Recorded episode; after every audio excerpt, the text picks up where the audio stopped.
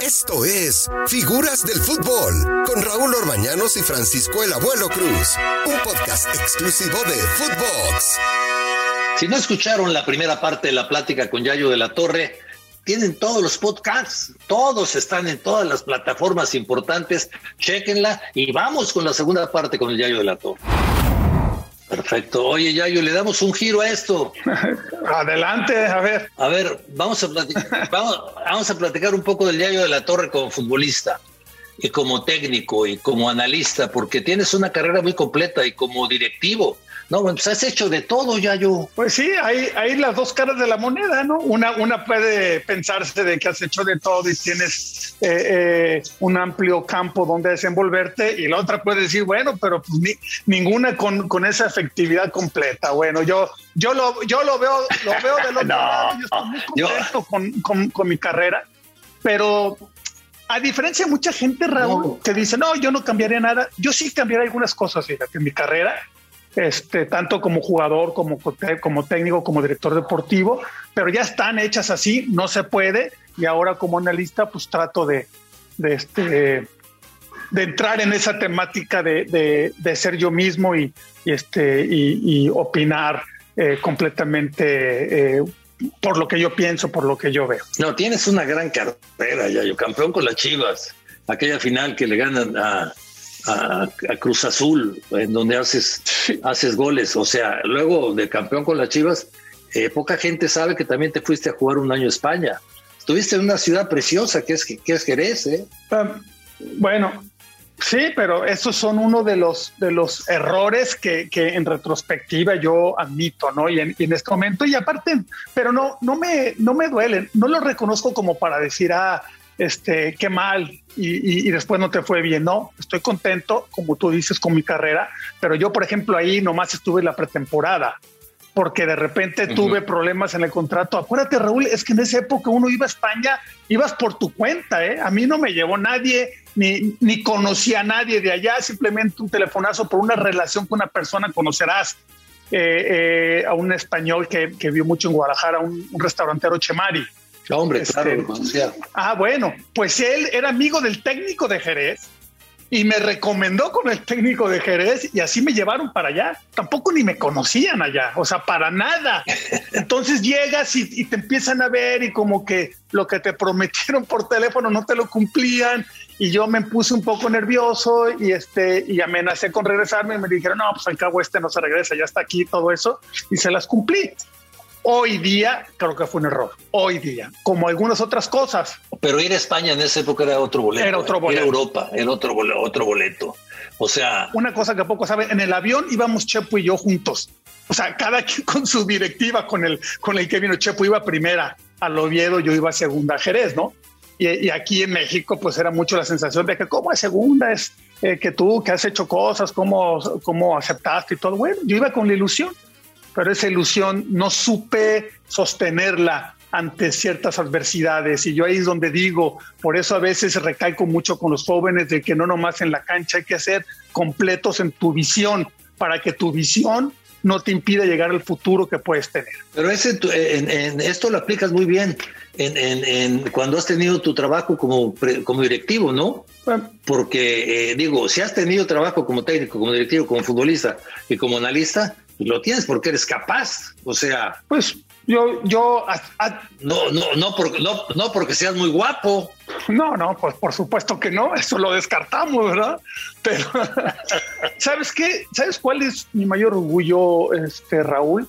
Que en todos los lugares donde he estado me han vuelto a llamar, en todos. Mira. Entonces, esa parte, este, por ejemplo, en Chivas, dirigí a Chivas y después tuve oferta. Eh, eh, eh, que en el, en el 2011, que yo estaba con la selección y pues no, no fui. Con Santos fui dos o tres veces. Con Jaguares fui tres veces.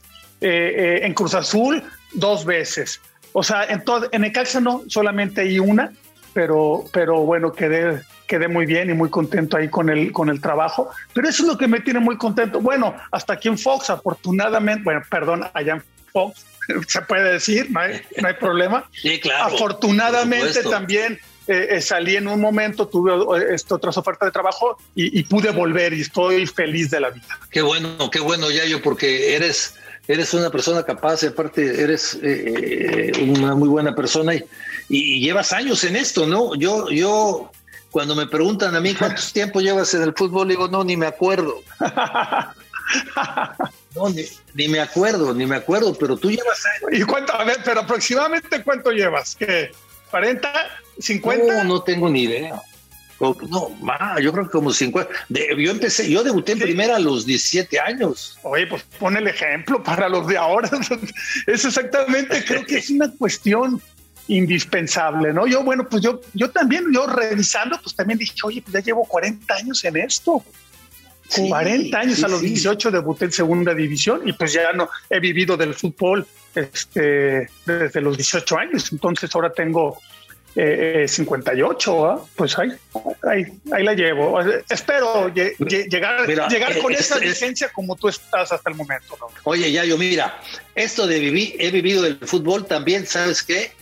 Eh, los que llevamos tanto tiempo, yo así lo siento, tenemos que darle algo al fútbol, ¿no? Y esto es lo que tratamos en el trabajo que tenemos, ¿no? Por supuesto. A veces creo que lo conseguimos, a veces no, tanto, pero cuando la intención es esa, creo que eh, eh, son malas ocasiones en que sí puede regresarle algo al fútbol, ¿no? Y pues estar agradecido, o sea, porque aparte este es un trabajo que pues eh, nos hemos divertido desde los 18 años, ¿no? Nunca en el área que sea, o sea, yo a mí, a mí me dice, oye, ¿y cuál te gusta más? Le digo, pues no sé, yo creo que la que me gustó más fue, fue jugador, pero como técnico también he tenido experiencias muy agradables, como decepciones muy fuertes, como, como directivo también, o sea, todo ha tenido eh, el claroscuro, pero alrededor del fútbol todo, ¿no? Entonces, eso esto hay que estar agradecido. Es un vicio esto, ya yo, es un vicio.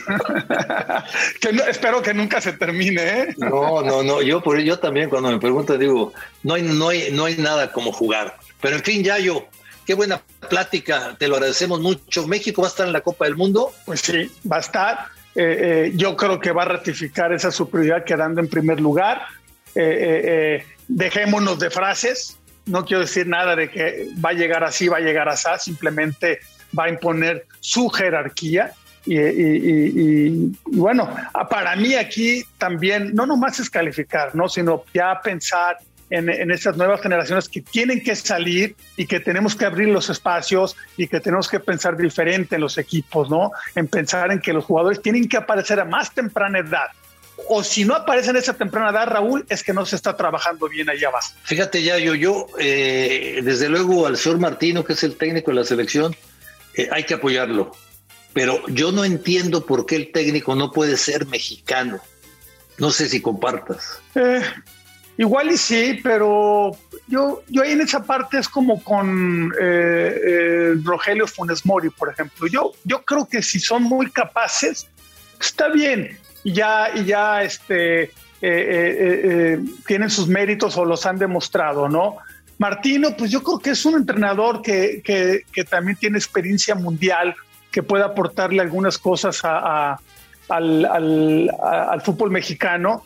Y que mira, Raúl, ¿Cuántos técnicos tenemos ahorita en primera división? Creo que nomás tres, ¿no? Tres o cuatro, es tres. Tres. Pues, o sea, tres. Mm, no nos acostumbramos. Yo, yo creo que también un paso a dar aquí en México es cuando un técnico de una selección inferior o un auxiliar técnico que sea de tu país, que empiece a crecer al lado de, de quien me digas, técnicos extranjeros o mexicanos, pero que empiece a crecer en la selección, que tenga esa capacidad, que se prepare y que llegue un momento en que tome este, las riendas de la selección, creo que ahí puede armarse ya la cadenita, ¿no? Algo tipo Alemania, bueno, más o menos ahí este, comparando. yo muchísimas gracias. Un fuerte abrazo. Al contrario, Raúl, gracias a ti, gracias a ustedes, este, y un placer haber estado en esta charla. Eh, Fútbol, Figuras del Fútbol, con Eduardo de la Torre, el Yayo, muchísimas gracias. Estamos en contacto.